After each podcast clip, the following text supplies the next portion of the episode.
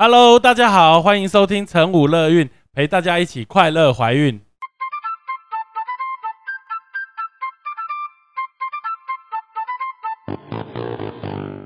我们与来宾什么都聊，聊怀孕有的没的大小事，聊你的心情开心不开心。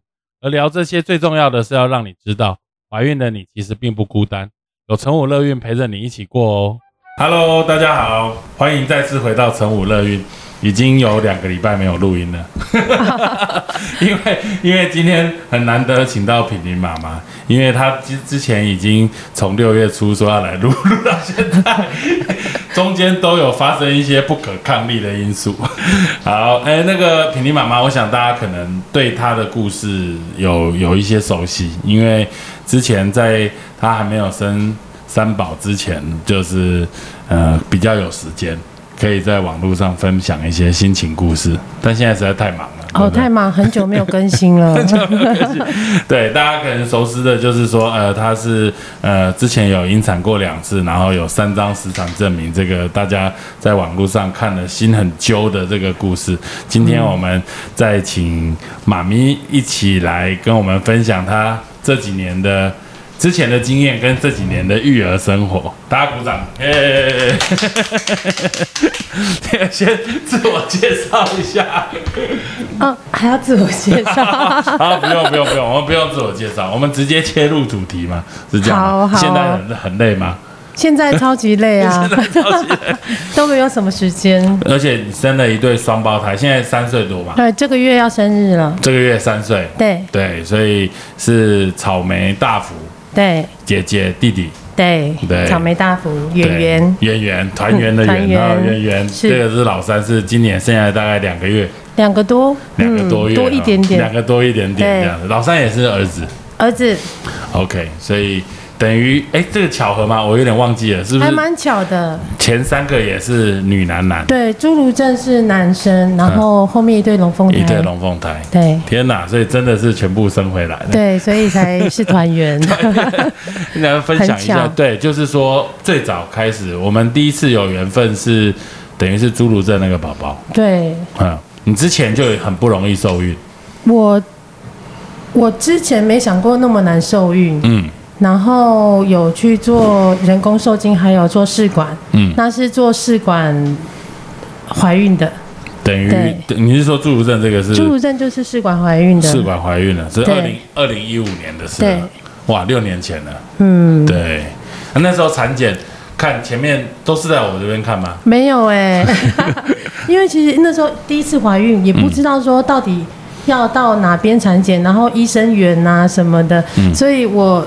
那个时候就很爱产检，我就每个礼拜，我就 每个礼拜，好像几乎每个礼拜，我就找 A、B、C，可能两三间这样子轮流去看，嗯看感觉哪边比较适合我，因为不熟，不没有人教。你每个礼拜都想要看一下宝宝的对，也想要知道他的状况。嗯，对。你等于试管是一次就成功吗？还是？呃，先做一次人工受精，然后第一次试管就成功了。第一次试管就成功，成功的。OK，所以是先胚植入。嗯，试管婴儿基本上它异常的机会并不会比较高啦，这一点还是还是要跟大家说明。所以其实纯粹有什么疾病，包含像是染色体异常啊，或者是像侏儒症是单基因疾病，其实事实上都是几率问题。纯粹是几率问题，对，是几率问题，大家不要担心，真的不用担心。对啊，哎，可是我每次一提到，就是你，你这个最老老大朱入症这个宝宝，只要一一有提到，后续门诊一个月内都会来很多怀疑自己孩子是看脚有没有比较短，对不对？因为因为其实常常都会说脚会比较短一点，然后头大一点，头大一点，每个都是这个样子。你那时候的到底状况是怎么样？你有没有印象？我想一下，嗯。我那个时候刚做完高层次，嗯，然后我第一次怀孕，我就想说，哎，我一路产检都顺利，那人家都说高层次完以后就可以开始准备东西了。对，我正常的常规的检查都做完了，嗯，对，其实差不多，其实就稳稳当当的嘛。然后就也也要准备去日本采买宝宝的东西。你你那时候有做羊膜穿刺吗？有啊，我做羊膜穿刺加羊水晶片，一切都没有问题。嗯。然后准备要去日本在去日本之前就想说要开一张。医生证明，我也不知道说要不要，那小时候准备着，嗯。那我就去家里附近的诊所开一张医生证明，诊断等于四行证明啊。对对对对对，好久没有听到四行证明，已 经现在不需要。可以出国。了。对对对，嗯，然后出去买东西就买的都很开心啊。哦，已经去了，对，我去了，我一趟所有小孩的东西我全部都买回来了，挺着大肚子这样，对，非常开心，玩玩了好几天这样子，嗯。然后回来上班几天就觉得嗯肚子紧紧的，嗯，好像不然再去看看好了，再看我就去挂了你的门诊，OK。然后那等于是我们第一次碰面，没有。嗯，没有，前面也有，前面有有几次对，然后我就去看你门诊，然后你一照，嗯，你就说你这不就是侏儒症，然后就我这样子讲，你就直接这样子讲，真的假的？对我心里就想说你什么东西呀？你怎么可以讲这种话？嗯，那太武断了，没有，我就我也是紧张，因为那时候差六周了，哦，已经差这么多，已经差到六周了，所以你才你才会这么。用力的一说哦，真的，对对对对，那时候可能比较莽撞一点，我现在应该比较圆融。嗯，然后就先生也有去嘛？我记得你每次几乎都有。没有，那时候都是我自己去，自己来。嗯，对，第一胎都是自己去，因为我就想要干嘛，我就自己去干嘛。嗯，反而是第第二次他才会陪产，第一次就第一次的过程他。没有参与，因为我有印象中每一次永远几乎都是你跟老公一起来，第三胎除外。没有第一胎也没有，第第一胎我可能比较没有印象，有点忘记，因为因为有印象之后是从开始引产再怀孕，然后第二胎，对我几乎几乎都是每一次都是先生有来，嗯，对，嗯，然后我们又再做一个检查，对，又做了羊水，对，嗯，然后我就我就出来我就大哭，嗯，我就哭哭哭。然后站在怀宁街上大哭，然后就打电话给我的同事。嗯，我的同事就跟我说：“你哭也没有用啊，嗯，你事情还是要解决啊，嗯，啊，你该怎么办怎么办？嗯，哎，然后我就吃了一颗定心丸，本来就是该怎么办就怎么办，你哭真的没有用，嗯，然后就抽了羊水，然后就离开了。嗯，对，所以呃，还是跟先跟大家讲一下，就是说，呃，我们很多妈妈会说，哎，我做了。呃，检查怎么会没有检查到这个东西？所以其实我们的很多疾病有很多不一样的表现，比如说我们一般大家认为做的所谓的羊膜穿刺。其实事实上是做羊膜穿刺一个动作，取出来的羊水拿来做染色体检查。所谓的染色体检查，就是检查小朋友是不是唐氏症，因为唐氏症就是第二十一对染色体多一条，多一条少一条，这种叫做染色体检查可以看得出来的疾病。那因为染色体检查是用显微镜看，所以多一大段少一大段，或多一条少一条这种看得出来。嗯，但是如果多一点点少一点点，这个。基因剂量的话，其实我们用显微镜看，其实不一定看得出来。那这一种就要做所谓的羊水晶片，就所谓基因晶片来做检查。那它可以检查出来的是染色体微缺失或微复制疾病。但像侏儒症这个状况，其实事实上它叫做单基因疾病。哦，单基因疾病就是我们人有。呃，三万个基因，那每一个基因可能有好几千、好几万或者好几百万个含氮盐基造成。但如果其中的一个含氮盐基出了变化，像侏儒症就是 FGFR 三的这个基因里面的一个含氮盐基哦，ATCG 叫做含氮盐基，其中的一个含氮盐基出了问题，它就会造成所谓的这种软骨发育不全，然后就所谓的侏儒症。所以刚刚品妮妈妈有说，就是她做了羊水。也做了羊水晶片，几乎可以说是呃目前可以做到的最高级的检查了，但是它还是没有办法检查出所谓的侏儒症这种单基因疾病。那有没有办法预防呢？其实说老实话很困难，因为人有很多的基因，人有三万个基因，那每一个基因你要一个一个去做检查，其实事实上是没有办法。尤其像侏儒症是这种显性的遗传疾病，那它就必须要。呃，我们超音波看到有异常的时候来做检查，或者现在有一些所谓的呃这个非侵入性染色体检测，或者是现在有更进步一点的这个呃羊水晶片，可以针对单基因疾病来做检查。这个有一点复杂，我们呃之前也有讲过这个部分，所以可能就还是让大家先知道。做高层次的时候。那个时候做出来头脚骨差三周，嗯，只说要注意，嗯，那其实网络上也很多人都是差三四周，但生出来也没有问题。对。对，这个其实侏儒症哦，有一点点讨厌。侏儒症其实是我们通称啊，它叫做软骨发育不全。那软骨发育不全又有很多种型别哈，比如说有什么叫做自乳这呃这个 hypochondroplasia，就是呃半类似半软骨发育不全，这是不同的基因造成的问题。也有叫做致死性侏儒 s a n a t o t r o p h i c dwarfism，就是 TD，它是不同的基因。那我们常常会以说，哎，小孩头大一点，或者是腿短一点来猜他到底是不是。其实说老实话，猜十个有九个都不是。但里面就是还是会有少部分的比例，它确实是所谓的侏儒症。所以你那时候一我我这样这么武断的跟你讲之后，你回去应该就查了很多的东西。一定要查的。对，上网查很多。我先我先在做单一基因检测之后。我就有回去跟先生开始讨论。等报告大概要五天到一个礼拜，那那五天左右。哦，超级煎熬。超级煎熬。对 对，不知道自己在干嘛。对啊，可是就一直查嘛，想要去查到。我觉得煎熬前几天比较煎熬，嗯，然后后后面冷静之后就开始想先查资料，嗯，但是资料查的也不一定完全，因为网络上这一方面的资讯实在是太少了。尤其中文的资讯啊，嗯，真的对，因为我也只懂中文。嗯，对，然后我就开始跟先生讨论，如果他是侏儒症，嗯，我们到底该怎么办？嗯，我想了很多可能，我我生出来，我我可以做到的是，我可以我可以照顾他到什么时候？嗯，那他社会上对他的异样的眼光，我有没有办法去帮他排解他心里的那一块？那块不舒服，嗯，然后甚至是如果等我走了，他可不可以好好的？嗯，我都我都没有办法确定，嗯，那到最后是我朋友跟我讲到说，侏儒症很多没有办法自己擦屁股，他连自己擦屁股可能都都会有困难。我倒没有想过这个问题，我听了很难过，对。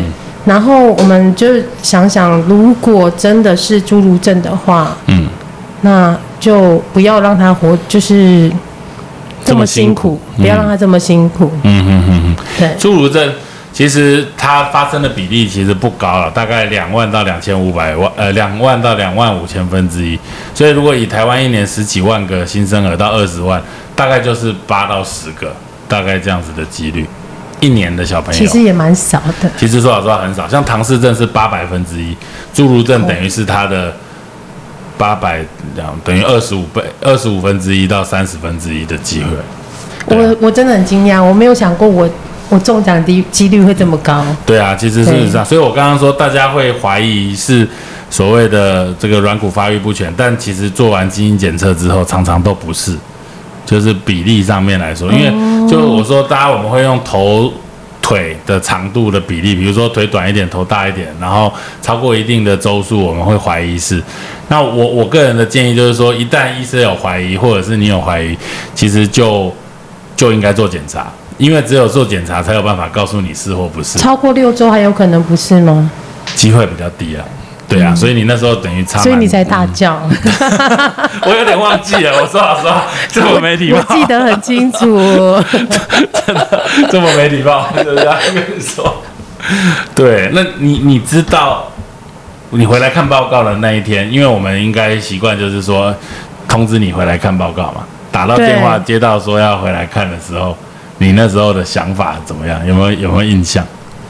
我那个时候就很平静了，很平静。我那时候就已经非常非常平静了。嗯，然后呃，我记得那时候你好像有事，所以我是看那个苏医师的诊。OK，对我我去也没有排队，我觉得你们其实蛮贴心的，因为像这种的都会在先看，在前面先看。对，那进去他就跟我讲说，小孩侏儒症，嗯，然后这个是因为是在。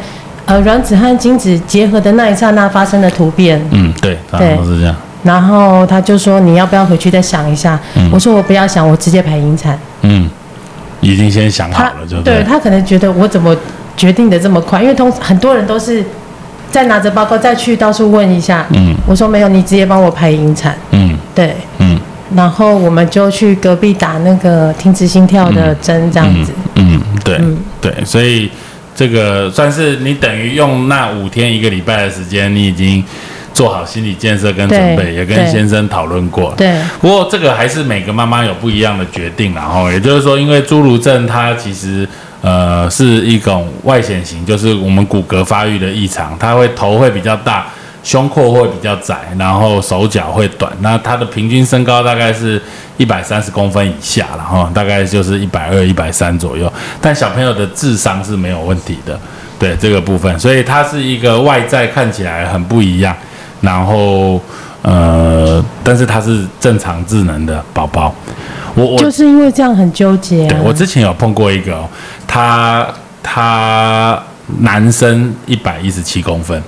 然后娶一个正常的太太，然后他想要生小孩，对他们已经结婚了。然后来看我的时候是这样，一百一十七公分。然后我在我们所有人这样怎么看都觉得他应该就是侏儒症，但是我们给他做了检查，就是查查不出原因，就是刚刚所谓的软骨发育不全，还包括抗做 p l a s i a 还有一些跟骨骼生长有关的，总共十几二十个基因，我们都帮他做检查。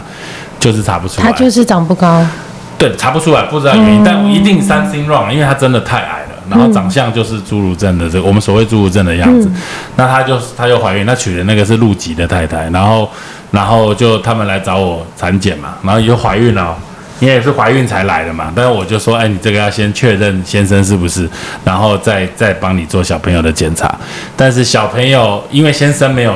查出原因嘛，所以我做了小朋友这些侏儒症的检查也没有意义，因为对这个孩子来说，他就是两万两万五千分之一的机会。对，那这个小孩后来生出来应该是正常的，就所谓身高的这个部分应该是正常。所以他们没有在做单一基因检测都没有。有啊，但就是就是针对小孩是有做的，没有做。针对小孩没有做，因为先生就查不出来，所以我做小孩也没意义。哦，因为我们能够查的基因，小孩如果遗传至他爸妈，一定是正常。但以我的了解，就是他小孩子再生，如果再生这种显，这种应该都是叫做显性遗传疾病，他小孩应该就是一半的机会会长得跟爸爸一样。对啊，但是后来我就没有再看到他了，就不知道。可是胸腔比较狭小也。相对的也会有很多隐藏性的疾病，比较容比一般人容易得到，机会可能高一点。但是你要想，就是像这个他他都还可以结婚生子怀孕，他也活到三十岁超过，所以基本上应该不会有这个致命性或者是长就是就是跟一般人有太大的差别，可能是不太会。嗯，但是就是我们要要想这些事情，其实事实上就是要要看怎么样。就是接受众人异样的眼光这件事情，你当时在想也是这个吧？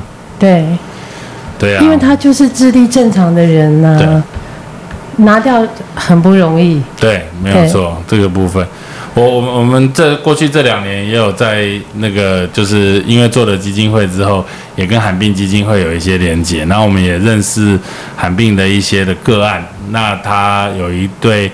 有一个爸妈生了一对双胞胎，就是然后两个是同卵的，然后两个都是侏儒，侏儒症，然后同卵嘛，所以一定一样。他们还把他生下来，小孩子现在大概九岁十岁，我两个小孩子皮哦，超级皮。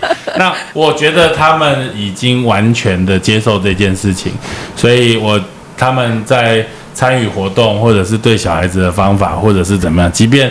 小孩子是这样，他觉得跟他的孩子合照，他也不会觉得你是因为他小孩是这种软骨发育不全，你想跟他拍照，那你就问他说，哎，可不可以呃上传照片或怎么样？他说说当然可以啊，没有，他就是一般的孩子，所以他他跟他自己爸妈自己，尤其是妈妈，我觉得他心理调试的状况非常好。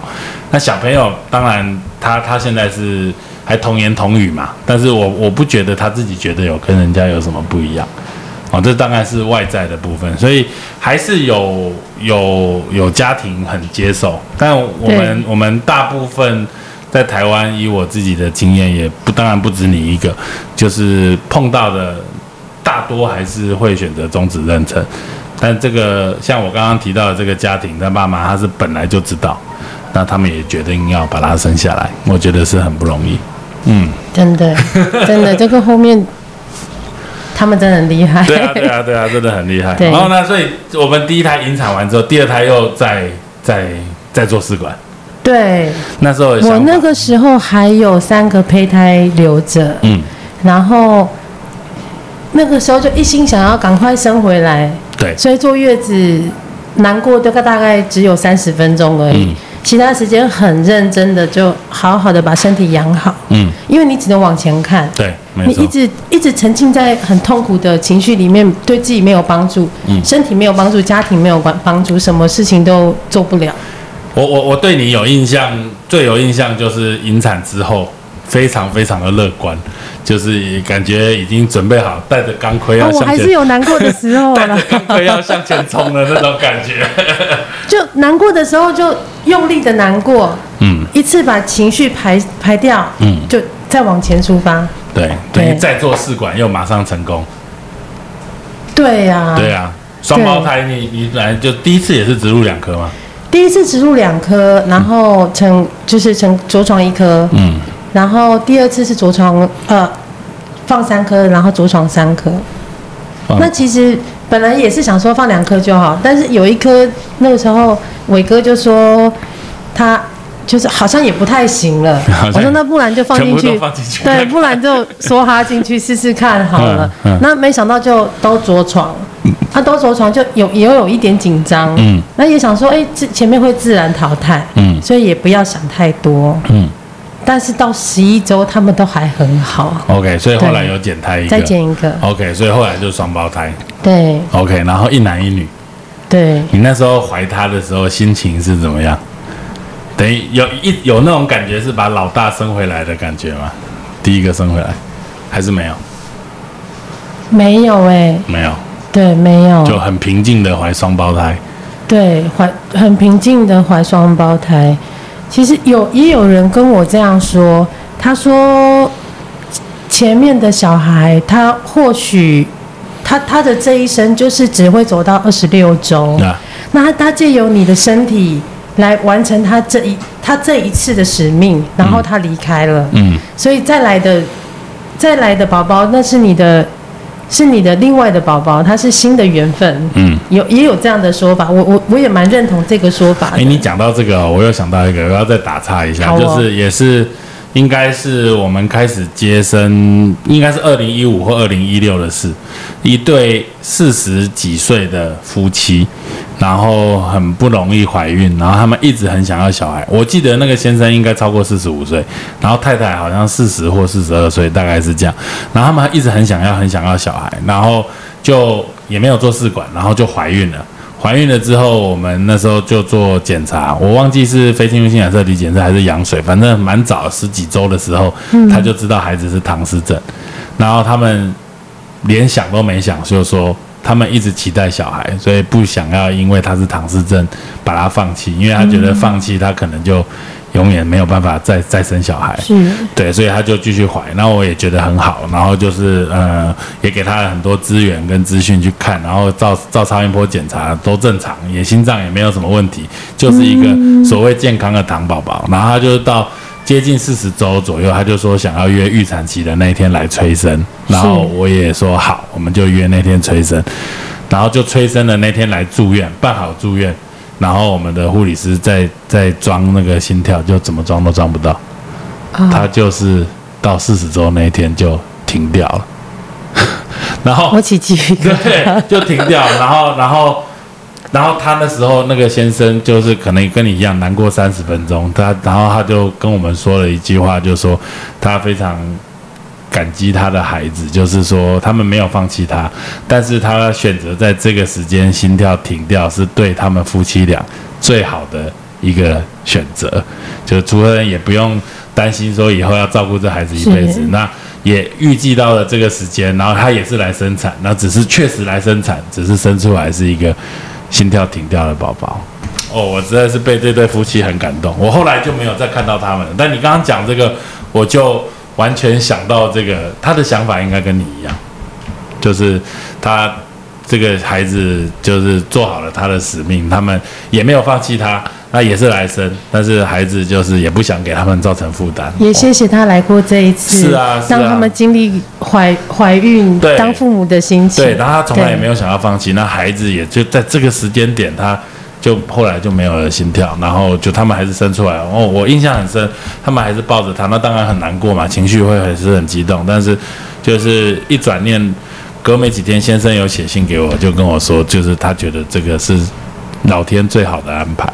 嗯嗯，所有的安排都是最好的安排。对，我听你刚刚讲这个，我马上想起这件故事。我记得我五六年前的事，应该是这样子。跟我那时候时间差不多，二零一六。对，应该是因为他是在民权引产的，我有印象，所以民权是二零一五年开的，就因开幕没多久，我记得二零一五或二零一六，就大概这个时间。好，双胞胎。好，减胎也是很难过啦。减胎很难过。对啊，讲到我肚皮被戳好几次，哎。哎，是不是我剪的嘛？那时候是在柯昌明。对对对，去找柯昌明。哎，上次这我也我也有分享过一个啊，就是说我们每次也都觉得三胞胎，像你说三胞胎就减胎一个，减胎一个这样，我们就理所当然就是好像怀双胞胎比较好，三胞胎比较 OK，比较不 OK。那大概一年多前就有一个妈妈就说。他就九八周、九周、十周，每一周都来看，因为我们就说想说，哎，要剪哪一个嘛，然后就每一个来看，我都说都好好的，然后他就说，那不然下礼拜再看，看到十二周的时候，他跟我说，我一定要剪胎吗？那我就，哎，对，好像真的可以不用剪胎，就是好像没有三胞胎一定要转成两胞胎，然后就跟他说，小三三胞胎如果怀孕，可能三十二周、三十四周最多就要生，但是以现在的医学，三十二周好像也不会有什么问题，他就说好，就继续。这个这件事情，我我其实也有想过，哎，对，我我有想过，如果我不剪胎，嗯，我会不会就不子宫颈不全了？是不是我肚子里面有一个人在抗议？这个，呃，因为我那时候，我我那时候子宫颈闭锁不全，我我流血的时候，我是先冲大医院的，嗯，那我在大医院。大医院的急诊十八周，对，那时候十八周其实是有先后顺序的。我我也没有什么资格说我要先看。嗯。然后好不容易等到病床躺好，然后胎心绑好，想要上厕所，尿盆一过来接的时候，就一个胚胎的形状，它就是一个人的那个有手有脚有个头的那个血的形形状，就先流出来。所以所以剪胎那个先掉出来。剪胎的先掉出来了，那时候。嗯。所以我就有，我也是有想过说会不会。是谁在抗议吗？那种那一种感觉，我心里也有。然后包括呃，我怀双胞胎的时候，我有加入就是双胞胎群组。我们群组里面也有，好像有三对，三个是三胞胎的。他们都到三十四周、三十六周，是跟医生指定好剖腹的时间去，而且上班到最后一天。每个小孩都超过两千克。哦，这这这个还是少数了。对，对对 是没有鼓励，但是对，我们的我们的肚子可以装五千到五千五百克，但相对你就必须三胞胎、双胞胎就是比单胞胎高了很多的风险。以统计上面来说，大概五六倍，三胞胎就更高。那因为我们的肚子就装不下那么大的孩子嘛，所以大概就是平均就是一个大概一千五到两千，大概就是这样子的体重出生。三个就是五千五最多，但当然也有你说少部分的几率。我们诊所也有生过三个都超过两千，都两千到两千一，所以加起来有六千出头的。还上班到最后一天，好像大部分是没有办法。不过不是神力女超我我是还是不建议生三个，因为照顾起来太麻烦了，太辛苦了。对，现在那个那个妈妈昨天刚好来回诊，她 她来回诊，但现在小孩八个月哦，她说她还可以再生。因为他三个都是男的，三个都是男的。那如果第四个也是男的，没有，他说想要生女儿。对，他说现在想要生女儿，而且觉得照顾三胞胎之后，他觉得他生双胞胎女儿他也可以。你真的没有比较，没有伤害，真的。他好高兴啊，来很高兴。我可是我看她老公已经快死掉了。对，就看到他每次都很高兴，因为因为他他就是他一直不想减胎，然后。跟我讲了之后，我也成全他不想减胎。那当然，当然不是说哎，就啊三胞胎生了，然后就好好的，因为他还是比较小，三个都不到两千。然后出生之后也是过了一段时间的要去加护病房啊，然后也是有一些早产的问题。小朋友我记得出生是一千六、一千六、一千八，所以大概就还是养了一段时间。他大概到出生后，小孩二十几天接近满月的时候，才三个都出院。哦，然后然后又多住了一个月的月子中心，所以他等于是两个月的时候才才圆满了，到回到家。但其实你换算成单胞胎，你足月生产，你带回家的时间也是差不多，也是差不多，因为他三十四周生嘛，所以多两个月，所以其实差不了太多。嗯嗯。很多妈妈会觉得说，嗯，生呃养正常的小孩很辛苦，然后养两个会是两倍的辛苦，养异常的孩子是超过两倍的辛苦。你觉得会有这种感觉吗？养两个小孩当然不是只是两倍的辛苦，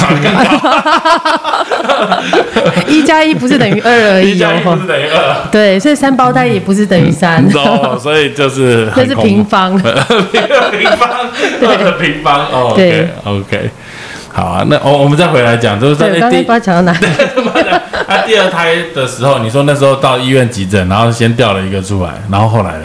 我可以讲那么细吗？对啊，没问题，可以吗？你愿意的话都 OK。就掉一个出来，然后好不容易掉一个出来是减胎的那个，还是有两个在肚子里？对，还有两个在肚子里，心跳都还在。嗯，好不容易那个妇产科医生来了，嗯，我就用走的走去照超音波。嗯，没有没有，他就是腿开开的那一种，他然后就坐上去，然后腿腿打开，他就看一下。他就说：“哦，你这个羊膜膨出了，嗯，先生你过来看，嗯，他就把 把先生叫来，看到我的阴道的最里面，嗯，然后看他说你看那个白白的，就是羊膜膨出，嗯，他说你在哪里产检的？我说我在核心，嗯，他说哦，核心有做子宫颈环扎，嗯，不然这样好了，你签一个离自愿离医院同同意书，嗯，你签完就可以走了，嗯。”签完就走了，我签完就走。对啊，所以就回来。我们看完也是马上就安排你住院手术。还好你有打电话给急诊的另外一个医生。嗯，因为我坐在外面等了好久好久。就是等批假挂号也花了一段时间。嗯，有一个医生他就从急诊部走出来。嗯，他说你是王品玲对不对？嗯，刚刚那个林思文有打电话给我。嗯，你你放心，我会马上帮你处理出院的事情。你你不要紧张。我就觉得天哪，你超温暖的。对啊。对，那时候很晚了，那时候晚上十一点多。嗯嗯。对啊，我们后来就一隔天手术嘛，对不对？对对对，隔天手术，但是后来还是不尽人意，感染了。原本以为可以留下来，因为已经三个礼拜。对，撑了三个礼拜。对我那个时候在家里居家安胎，然后呃，产就是检查的时候，我都是叫你，你几乎是从头到尾都是躺着。我几乎是躺着，然后因为你有说吃饭的时候不用不用一定要这么躺。对，我我。我有稍微做，可是也没有真的做起来。嗯，我们就想了各种方式，就是尽量躺着。嗯，因为躺着好像会比较好一点。对，然后包括我爸妈他们也来帮我洗头，也是坐轮椅坐平躺的进进厕所，然后帮我洗头啊什么的。嗯，然后叫救护车来看看医生。所以是抬。上车下楼也是，对，下楼是两个人来抬，用担架抬。哦，是民间的救护车是自费的。对啊，我是说，因为我要跟大家讲，以为我是打 一一一零，是不是？等于都是做担用担架，对对，用担架把它把抬下来看。那时候说两个礼拜的时候，本来想说术后两周感觉没有发炎，好像嗯没事。对对，第三个礼拜后来破水，对不对？破水是到到新生才破水的，到新生才破水。对我那天就突然肚子痛，前一天有子宫颈黏液，嗯，有掉一些子宫颈黏液出来，然后没有肚子痛，嗯，我就量一下体温，发现哎我发烧了，嗯，那赶快就再去医院，嗯，那那时候去新生想说只是发烧，没有没有想的那么，嗯，那么那个，嗯，对，然后一样就点滴上完，想说去上个厕所，站起来。就破水，就整个地上都是血和水这样子，就感染破水，后来就把线拆掉，然后就就生了。对，对你当时的想法是怎么样？你有没有觉得老天怎么会这样对你？我没有想老天怎么会这样对我，哎，我当时的想法是，呃，侏儒症是几率问题，我当被雷打到，嗯。那个是几率问题，但是子宫颈闭锁不全是我没有办法控制的事情。嗯，我不知道我什么时候会开，什么时候会合。嗯，我觉得我觉得很恐惧。嗯，虽然呃，虽然人家会说，哎，子宫颈环扎你就绑起来就好了。嗯，但是如果子宫还是要子宫颈还是要开的时候，你还是要剪开来让它出来啊。对啊，对吗？对啊，没错啊，就是感染。我这些这这种，其实我们会录这 podcast 也是用你的亲身经历，能够让更多有类似经验的妈妈得到一些信心呢。我们手上也有，现在就是第一胎。十几周、二十周的时候感染，因为他那时候就是说分泌物很多，然后抽血，然后先破水，然后再生。然后他第一胎不是在我这边检查的，然后他就回来，他一直很怕他阴道有感染的现象。然后我就给他信心，我就说你这个应该不是子宫颈闭锁不全，然后要有信心。那就他第二胎就在我这边产检，一样到了十几、二十周。竟然他又膨出了，对，竟然又膨出了，在十几二十周的时候，那当然也是住院缝，那但是他后来也是感染破水，然后就引产，那他现在第三胎了，就就我就说这一次我们就不冒险了，就是十二到十四周我们就把子宫颈缝起来，然后我有问他说，我我的判断是觉得第一胎不是，所以我才觉得不要缝，嗯，但是看起来来说，连续两胎都发生，应该就是子宫颈闭锁不全。对啊，那这个东西有时候其实我们必须要老实的跟我们的产妇讲，就是我的判断是怎么样，但不一定是人就不可能判断百分之百正确，就是，但他没有怪我，所以就是说我我觉得这难得的就是所谓一病的互信啊，真的，那这一胎。她第三胎还是愿意看我，我们就按部就班。可能这次就是，因为，她现在刚怀孕，刚领妈妈手册，所以十二到十四周可以的话，我们就再把它绑起来，希望能够跟你一样。一定可以，一定可以。对，早一点绑起来比较好。对啊，我那时候是十五加五的时候绑的双胞胎，就等于是草莓跟大福嘛。对，草莓大福的时候。对你那时候在怀草莓大福的时候，有想说我只要怀一个吗？我没有啊，真的。你怎么那么有勇气？你怀两个不是风险比较大？你已经有三张流产，三三张。我我那时候子宫颈闭锁不全流产完之后，而且我原本没有气喘。嗯。我在我在安胎的时候开始会咳嗽。嗯。然后我怀孕，就是我做完月子以后，我还在咳嗽。嗯。我我不止失去了宝宝，我还得了气喘。我是那个时候才开始有气喘的。嗯。对，然后我就觉得说：天哪，那。就那时候有点荡到谷底，想说这件事情到底该该怎么处理。然后有信仰吗？靠信仰还是靠你刚刚说？我靠神学，我靠我就靠信仰。其实信仰支撑了我蛮大的力量。对，一定几乎一定都要。对对对，嗯，我也有问过先生，我们有没有要设停损点？设停损点？怀孕的停损点这件事情，因为。原本觉得怀呃怀孕很难，结果没想到是活产很难啊！活产怎么会这么难？嗯嗯嗯，对我我在试管里我算是容易着床成功的，可是活产超难。嗯，对，那他就跟我说，我就算跟你说了停损点，你会同意吗？我说我不会，我会一直努力下去。他说那就对了，那我们就努力，就那我们就继续。你想要怎么做？他给我很大的支持。嗯，他说你想要怎么做就怎么做，你想要。顺其自然就顺其自然，你想要在试管，我们就去做。嗯。可是子宫颈闭锁不全让我很紧张。对啊。对。嗯。然后我的那个朋友 他又出现，同一个朋友，他他是一个支持我很大力量的朋友。嗯。他就说我带你去看看老师好了。嗯。对。然后老师就说。你可以生三个，你可以生三个。对，他说你命理就是三个。我想说怎么可能？是命理老师就对了。嗯，他是他是庙里的老师，哦，庙财神爷庙的老师，对，是财神爷哦。他说你是就是三个的，嗯，就是你就是三宝妈。嗯，我就想说该不会是没有活下来？他说不是，你是三宝妈。嗯，然后他就跟我讲说你要做试管，那你就什么点什么时间点再去放胚胎。什么时间点都帮你算好了，这么厉害。他说你农历七月再去，农历七月再去，真的，他就他说你农历七月的时候放进去。嗯，然后我，可是我那我去的时候，虽然我有点悲伤，但是我其实已经在进行，我在进行下一个疗程了。我你说你去找老师的时候，对我当时其实已经在在打那个排卵针，对，在打排卵针，我已经胚胎都用完了嘛，我用完了，我又再进一次试管，那我当然我也没有听他的，嗯，我就继续放，哎。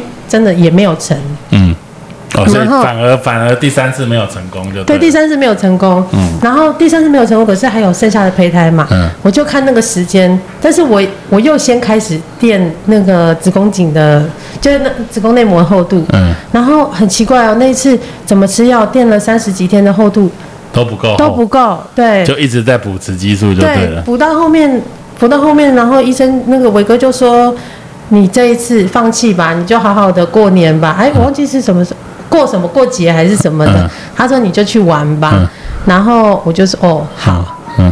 我有一点，我有一点。半放弃啊！我有点惊讶，可是我又不意外，因为他就叫我不要这时候去，然后结果下一次去的时候，店哎就很顺利，很顺利的就说他就说啊，那你就几号来放，就是来来放胚胎，然后我我就看一下农历七月一号。我起鸡皮疙瘩，这段我也第一次听过。他就他对我就想说怎么会这么刚好？而且我那时候去的时候，因为因为你知道我们信宗教嘛，他有帮我就是转五行转气场。嗯，他转完他就跟我说，他说你有后援，你照顾得来小孩吗？我说可以。他说两个可以吗？嗯，我说来几个照顾几个啊？嗯，他说刚刚送子观音有来，嗯，他给你双胞胎是龙凤胎。你记得要放两颗，嗯，然后那后来王家伟意思是放两个还是三个？他放两个，可是放两个，因为其实我我老公不让我放两个，他对啊，你看他还是有我刚刚说的这个，他非常生气，对啊，应该是我刚刚说的那个原因，前一胎双胞胎闭锁不全，然后我就瞒着他，但是因为 你知道这个，因为这件事情太难瞒了，嗯，所以我就用那个，哎呀，那个诊所外面停车不方便，你在你在车上等我就好。我就自己进去签名。你说在那个王王家伟对啊，因为他会拿照片说哦，我们今天就要放这两颗嘛。我就连这件事情我都不敢跟我老公讲，然后我就说你在外面等我就好，我自己进去就可以了。我就自己做了这个决定。我我出来以后，其实我就跟他讲了，他就就怒了，对啊，对啊，因为他可是放两颗也不一定中两颗啊，是没有错，可是他。他也心疼我，他也不想再受伤，因为他的其实他个性是比较内敛的，所以前前面那几段发生事情的时候，他也看起来表面上没事，嗯，可是我觉得他比我还难过，因为他没有办法帮助我什么，一定会这样子，对对对，所以这那次他就很生气，我就也不管了，嗯对，然后去照，哎，照到两个胚胎，两个心跳，我都。不意外，可是我怀孕没有那么不像一开始怀孕的这么这么兴奋或是期待，我就当做一个生活的日常。反而是压力啦，我觉得。而且你在每也没有也没有压力，就是当做生活。你十五周五天把它绑起来的那时候，那一两个礼拜应该还是很多的压力，就是怕它，尤其在二十二周。我压力最大是十八周那一天。对啊，就是那个时候啊。那一天我就是。觉得哪里浑身都不对劲，我就去找你。对，我我我的意思就是说，你之前发生事情的时间点的那个时间点，十八周啊，二十一周。对，那时候。甚至侏儒车二十六加三那天，我们还出去吃烤肉庆祝了一下，就哎，又过了一个时间点，对对对，二十八周、三十周、三十二周，哎，三十二周也要一定要庆祝一下，因为至少出来，至少会活产的，应该就是你说的这个样子。后来我们是逐月才生，三十六，我们约三十七。加三，三十七加三才生，一个还三千克。一个三零六零，两千二对不对？一个两千二，对对对，两千二跟三千，超厉害的，对啊。生产顺产的那一天，我我生产的那时候，我都还非常印象深刻，因为你躺着嘛，所以其实我没有特别看得到，因为我在开刀的时候其实看不太到你的脸，但是我可以看得到你老公的表情，就是他的那个，就是你说的你老公很内敛，但是你可以从他的眼神当中知道他是很激动的。心理上面是很激动，我也没想过他敢进去看呢。对啊，心理上很激动，就是是那种开心的激动，就是说终于成功了这样。哦，你前一阵子写结扎也可以进去看，我不知道我有没有勇气看他结扎。结结扎也可以，而且我没有想到大家反应这么大，太恐怖了。以后我看进去，我看会有带菜刀的，我看很恐怖。不是说看老婆。剖腹可能或是生产会有阴影，我看他结扎我会有阴影吗？我不知道，目前还没有人进去过。我这礼拜开始会真的可以开放，那我要报名。真的开始有了，不知道会发生什么事，我觉得很像一场闹剧。对啊，还有很多人问说，为什么？其实我我有点被责备，说呃，我觉得他们那个关心都听起来很像责备。嗯，会有各各界的声音，比如说你为什么不去大医院躺？安安胎就好了。嗯，你说第二胎第第二个还是第三次双？就是子宫颈闭锁不全的时候，就是第二次。对对，嗯，也是被念啊，说你你为什么不这样做？嗯，但是因为当时我我也是想说听医生的建议，你你这这个时候去医院安胎，嗯，帮助不大，反而那个环境因会。容易造成你心理上的压力，确实是如此啦。就是说，安胎这件事情，如果你没有用很多的药物，你在家里躺跟在医院躺，其实根本是一样的事。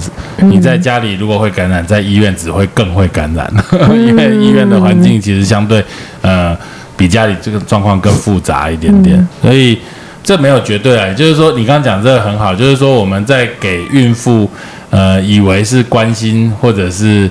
呃，给她意见的时候，其实很容易掺杂的许多都是个人的意见，或者是不正确的资讯，反而给孕妇会带来很多的呃情绪勒索。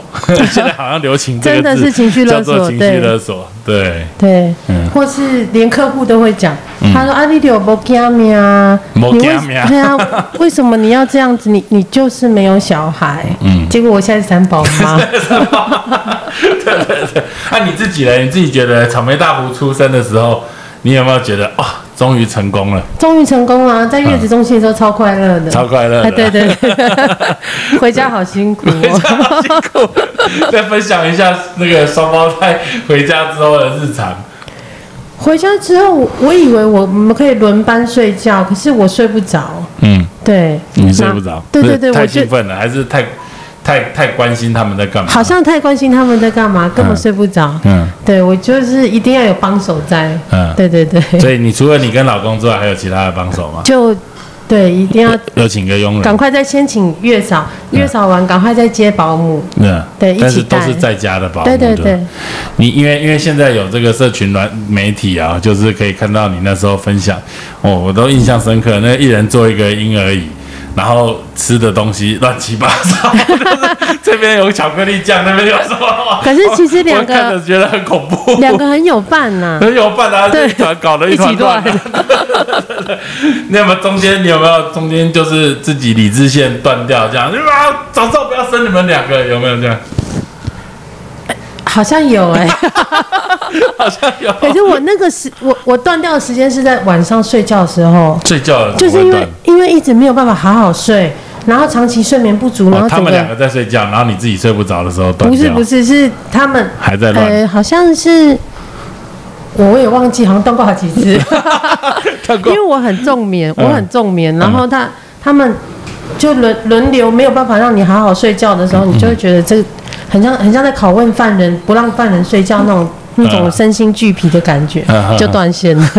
那你觉得有有没有改善的时间点？因为小孩总会比较长大嘛，比较听得懂你在讲话对话。有没有说一岁半啊、两岁啊比较好？还是我觉得最累的时间大概是六六到九个月，那个时间是因为你那个。光刚生产的快乐，快乐有没有新生儿的喜悦？已经消耗殆尽。对，然后跟夫妻的磨合已到一个程度了，六到八个月觉得超想离婚。然后一直到小孩大概。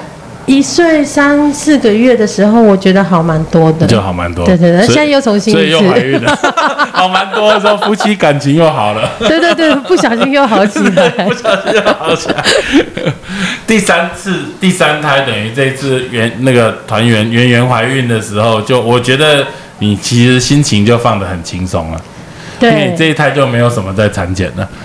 对，之前一两个礼拜看到一次，后来都好久，哎，好久没看到你了。这次跟上次，哎呦，隔了一个月，竟然会有这种。第三胎好像很容易这样。对，觉得哎，怎么哎要生了？怎么这太快了吧？对，所有人都说，哎，怎么这么快？怎么这么快？对啊，然后就生出来。自己所以反而压力没那么大，所以很多其实压力都是自己给自己的哈。没错，没错。对啊，我们也是，就是十几周的时候，十四、十五周的时候，把子宫颈再缝起来，也没做什么特别的。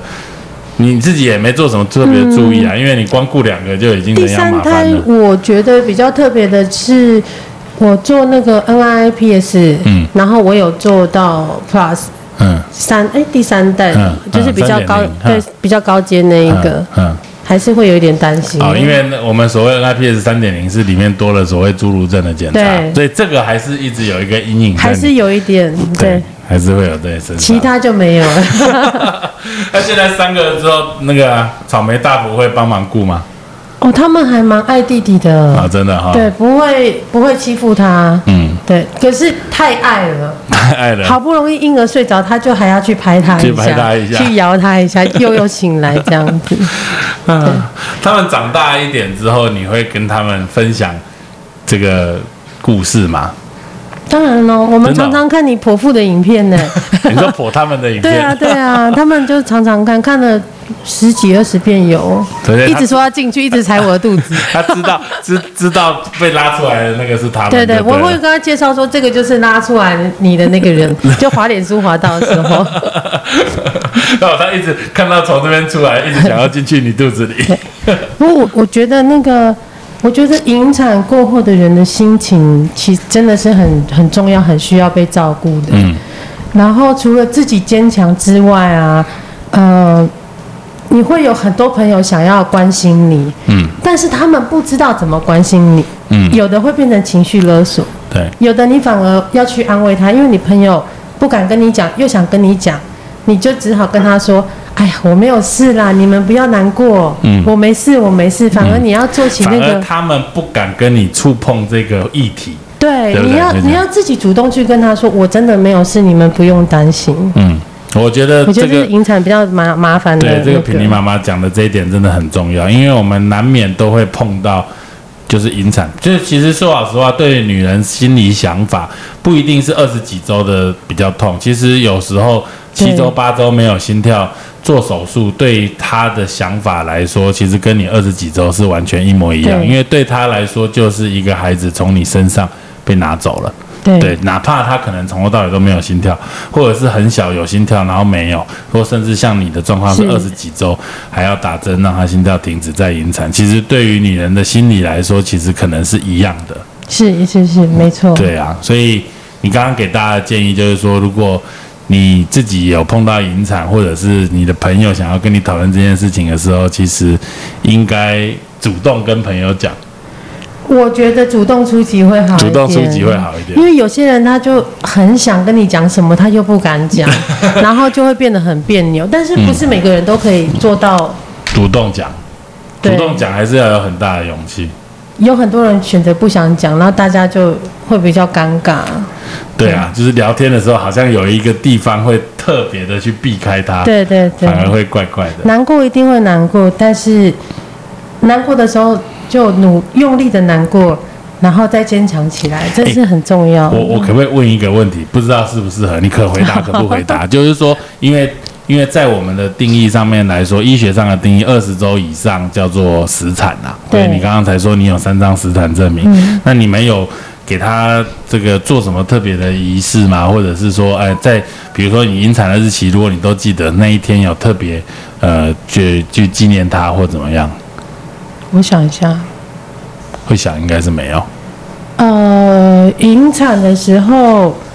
引产的当下，我就是交给医医院的配合的那个公葬仪社去做，嗯，一般的处理。对，因为我觉得在，我觉得那个有的，因为这时候人心很脆弱，嗯，有些葬仪社他会问你，你要不要做七，你要不要？对，会就是这些东西，棺材火化什么，把这件事情搞得太复杂了。嗯，其实没有足月，没有足足岁引产，那就让他。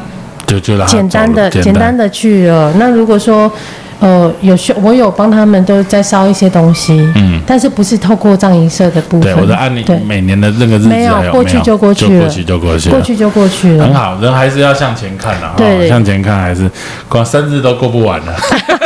现在我的生日太多，现在有三个过生日，再再过下去是六个，太多了。对对对对，那就是六个。好，所以呃，你可不可以最后利用一点点时间，跟呃曾经引产过的人，现在还在努力想要再尝试怀孕，想要像你一样有活产机会的妈妈，跟他们说几句鼓励的话？我我觉得不要放弃自己，哎，嗯，不要不要放弃自己，不要放弃自己。就是说这件事情对对于发生事情的当下，真的想心情上是很难很难过去的。但是你如果一旦再继续踏上这条路的话，你就要保持乐观的心情。你不要一直回想以前种种难过、种种的不顺利，嗯，你就往前看。你要你要快乐，你要乐观，然后听从医生的步伐去去进行就好了。嗯，因为你过多的担心都是担心，担心完全无济于事。嗯嗯呃，很好，非常好。先先生在在这个 草莓大福跟圆圆这三次上面，他你有没有？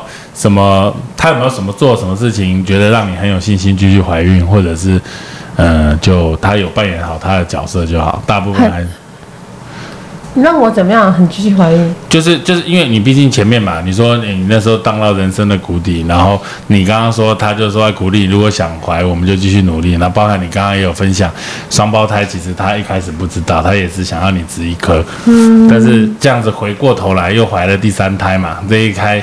其实事实上是自然怀孕哦，对，自然怀孕哦。想要怀怀前面五个都是试管哦，第六个是自然怀孕碰到了，对。而且老师有说，老师有说，又是老师，老师真的很厉害。老师在怀孕的前一年就批流年，就说中秋，结果就是中秋，真的太神了。我觉得有点可怕。等一下电话给我。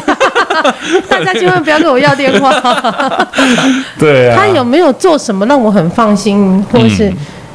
就你，你像你最后一个这个竟然自然怀孕，你有没有自己吓一跳？我有吓一跳啊，吓一跳啊。我们又没有很怎么样，先捐三千 块给老师。太准了，好恐怖。他其实不要做什么，嗯，不要做什么，反而是最好，就是最好哦。是哦，讲这个就对了，真的。对对对，不要做什么就最好。然后，呃，怀怀草莓大福的时候，有我要去，我想要去哪里拜拜？我说我今天要我我们排去罗东拜拜，也就然后要去哪里拜拜？他也二话不说就载我去，嗯，这样就最好了。哎，你讲这个其实很重要，因为其实很多。